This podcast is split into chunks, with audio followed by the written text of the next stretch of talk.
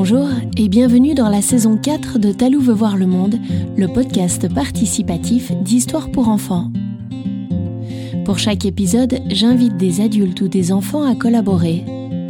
Ils peuvent soit offrir trois mots pour m'aider à inventer une histoire, soit faire une illustration. Chaque épisode et ses participants sont à découvrir sur le site talou.ch et en podcast. Maintenant que les présentations sont faites, installe-toi confortablement et ouvre grand ton imaginaire. C'est parti pour une nouvelle histoire.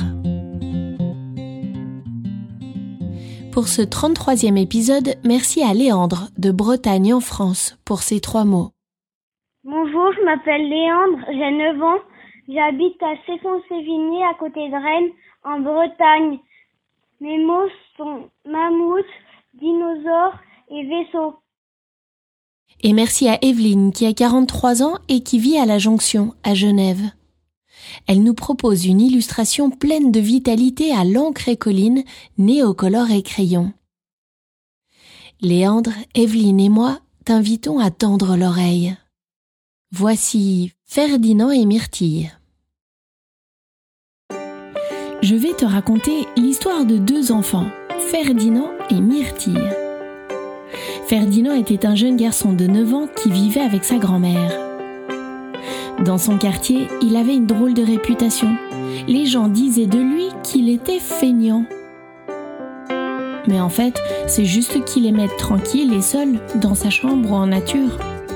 Et comme les gens ne comprenaient pas ce côté solitaire, ils en avaient conclu qu'il ne faisait jamais rien, et donc qu'il était feignant.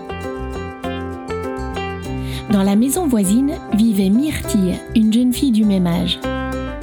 La fenêtre de sa chambre et celle de Ferdinand se faisaient face. Techniquement, ils pouvaient se voir depuis leur chambre, mais les deux enfants gardaient bien leur distance. Ils avaient tous les deux leurs rideaux respectifs toujours bien fermés pour ne pas être vus par l'autre. Myrtille était souvent seule dans sa chambre. La raison était qu'elle n'avait pas vraiment d'amis. Les gens disaient d'elle qu'elle piquait comme une aiguille. Car c'était une jeune fille en colère et grognon qui critiquait tout le monde. Il valait mieux ne pas trop s'en approcher.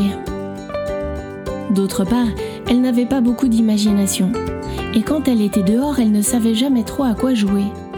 Alors elle restait dans sa chambre. C'était plus simple. Ferdinand, lui aussi, aimait rester seul dans sa chambre, pour deux raisons principales. Un, il avait très peu confiance en lui et était très timide.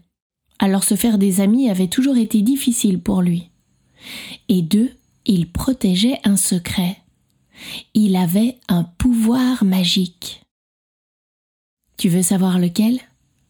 Alors écoute. Quand Ferdinand dessinait quelque chose, les éléments dessinés devenaient comme vivants. Les personnages, les animaux, les châteaux ou les vaisseaux spatiaux, tout ce qu'il dessinait s'animait devant lui un peu comme un film projeté mais sans écran. Avec tous ses dessins, il jouait et s'inventait des mondes et des scénarios. C'était sa manière à lui de vivre de nouvelles aventures. Lorsqu'il ne voulait plus jouer avec ses dessins, il lui suffisait de balayer l'espace de la main et tout ce petit monde disparaissait. Un dimanche matin, sur ordre de sa grand-mère, Ferdinand devait ranger sa chambre, l'aérer et prendre sa douche. Il s'exécuta donc, ouvrit les rideaux et sa fenêtre, laissa entrer quelques rayons de soleil et prépara son matériel de dessin pour plus tard. Après sa douche, il revint dans sa chambre et se mit à dessiner. Malheureusement, il avait oublié de fermer ses rideaux. Myrtille, qui se trouvait à sa fenêtre à ce moment, regardait à travers un pli entr'ouvert de son propre rideau. Là, elle vit Ferdinand assis à son bureau. Il dessinait et tout à coup, elle vit un vaisseau spatial se détacher de la feuille et voler dans les airs. Elle était abasourdie. Ferdinand avait des pouvoirs magiques. Elle sortit en courant de sa chambre, descendit dans l'entrée, passa la porte de chez elle, monta à quatre à quatre les marches de son voisin et se mit à sonner frénétiquement à la porte. La grand-mère ouvrit rapidement. Myrtille, eh bien, que t'arrive-t-il? Tu me sembles bien agitée. Je dois voir Ferdinand tout de suite. Il est dans sa chambre, tu peux y aller, mais frappe avant d'entrer, hein Myrtille se précipita à l'intérieur, monta jusqu'à la chambre de Ferdinand et ne frappa pas avant d'entrer. En pénétrant dans la chambre, Ferdinand eut le réflexe de balayer les images de la main et tous ses dessins vivants disparurent en un millième de seconde. Ah Je t'ai vu déclara Myrtille triomphalement. Mais qu'est-ce que tu fais là? Et qu'est-ce que tu veux? tremblait Ferdinand. Tu as des pouvoirs magiques. Tes dessins, là, je les ai vus. Ils deviennent réels et s'animent. Oh, quand je vais raconter ça à l'école, les autres ne vont pas en croire leurs oreilles. Quoi? Non, tu diras rien. T'as pas le droit. C'est mon secret. répliqua Ferdinand en colère. Eh bien, ton secret est aussi le mien maintenant, et je vais le dire à tout le monde lundi à l'école, dit-elle avec un regard perçant et malveillant. Puis elle lui tourna le dos avec une forme d'arrogance et rentra chez elle, laissant Ferdinand seul dans sa chambre, complètement figé par la panique. C'est à ce moment que Ferdinand réalisa qu'il avait laissé ses rideaux ouverts. Il les ferma violemment et se laissa tomber sur son lit. Il était désespéré. Myrtille allait en parler à tout le monde. C'était un désastre. Il devait l'en empêcher, à tout prix il décida qu'il devait essayer de lui parler et de la convaincre de ne rien dire. Alors, il écrit un mot à Myrtille qu'il glissa sous la porte d'entrée de sa maison. Il lui demandait de le retrouver à quinze heures le jour même dans la clairière de la forêt des Trois Combes, la forêt qui se trouvait près de chez eux. À l'heure du rendez-vous, Myrtille et Ferdinand se retrouvèrent face à face dans la forêt. La négociation s'annonçait difficile. Myrtille déclara de manière hautaine qu'il ne servirait à rien de discuter, qu'elle comptait bien dire son secret à tout le monde. Ferdinand, lui, était rouge de colère et lui coupant la parole toutes les trois secondes, essayant de la convaincre de ne rien en faire. Puis tout à coup, ils se stoppèrent net dans leur dispute. Ils entendirent des bruits provenant des buissons. Soudain, un cerf immense sortit de derrière les arbustes. Il était là pour protéger sa biche qui venait d'avoir des petits.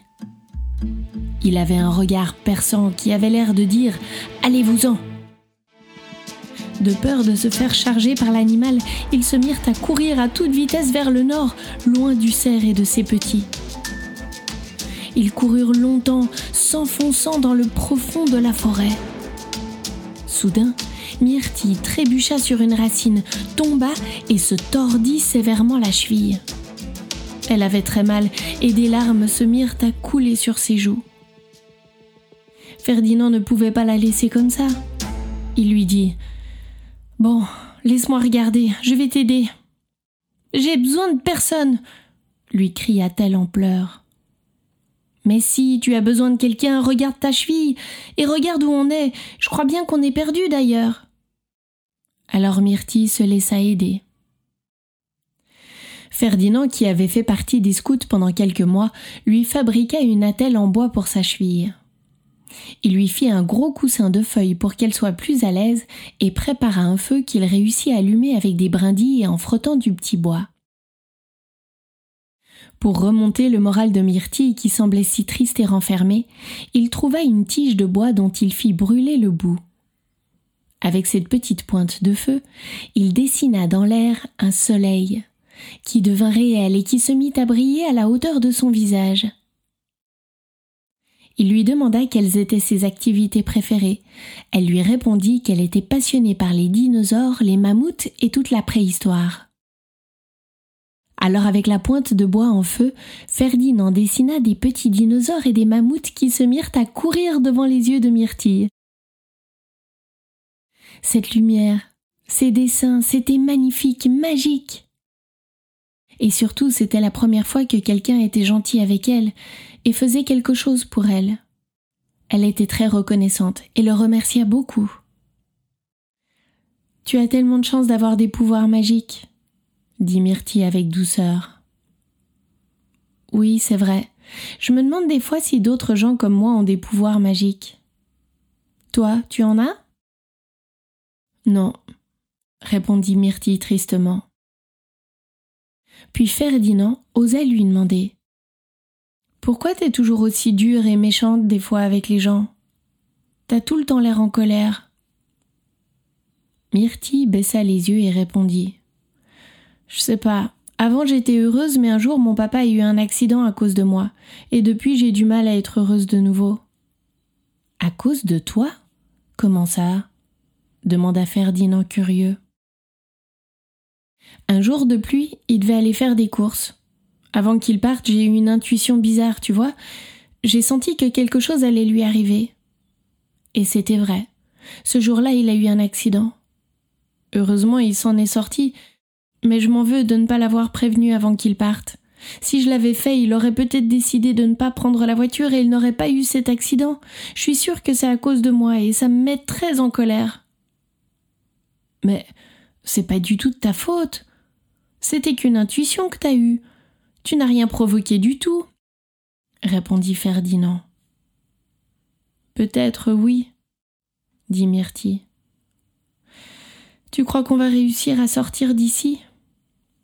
Hum, Eh bien, en tout cas, c'est pas ma magie qui va nous aider. On est perdus. Les deux enfants étaient tristes et effrayés. Et tout à coup, Ferdinand pensa à voix haute. Mais j'y pense. Et si ton intuition était ton pouvoir magique? Peut-être que si tu essayes de la convoquer, elle pourrait nous faire sortir d'ici? Euh, ok, Myrtille se concentra en fermant les yeux un instant. Eh bien, j'ai le sentiment qu'on doit aller par là, répondit Myrtille en pointant le sud avec le doigt. Ok, alors allons-y. Ferdinand éteint le feu, aida Myrtille à se lever et, clopin clopant, ils marchèrent ensemble vers le sud. Au fil des pas, Myrtille fermait de temps en temps les yeux pour consulter son intuition et les diriger vers la sortie. Et soudain, la lisière apparut. Ils avaient retrouvé leur chemin, et ils arrivèrent sains et saufs à la maison. Ben tu vois, dit Ferdinand triomphalement, tu nous as sauvés. Moi je trouve que ton intuition est magique. Depuis, Ferdinand et Myrtille devinrent inséparables. Jamais ils ne dévoilèrent leur secret à qui que ce soit. Ferdinand aida Myrtille à développer son imaginaire en jouant avec les mondes magiques qu'il dessinait et elle retrouva peu à peu la joie et son sourire. Myrtille, quant à elle, aida Ferdinand à développer l'écoute de son intuition pour qu'il apprenne à se faire confiance et à dépasser sa timidité. Aujourd'hui, les gens continuent de dire que Ferdinand est feignant et que Myrtille pique comme une aiguille. Mais ils s'en fichent ils sont les meilleurs amis, ils ont des super pouvoirs et ils sont super heureux.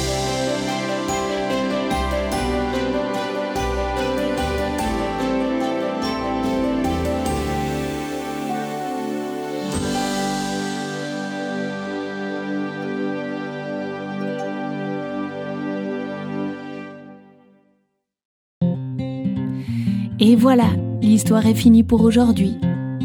Mais l'aventure peut continuer. Toi aussi, tu peux illustrer cette histoire à ta manière.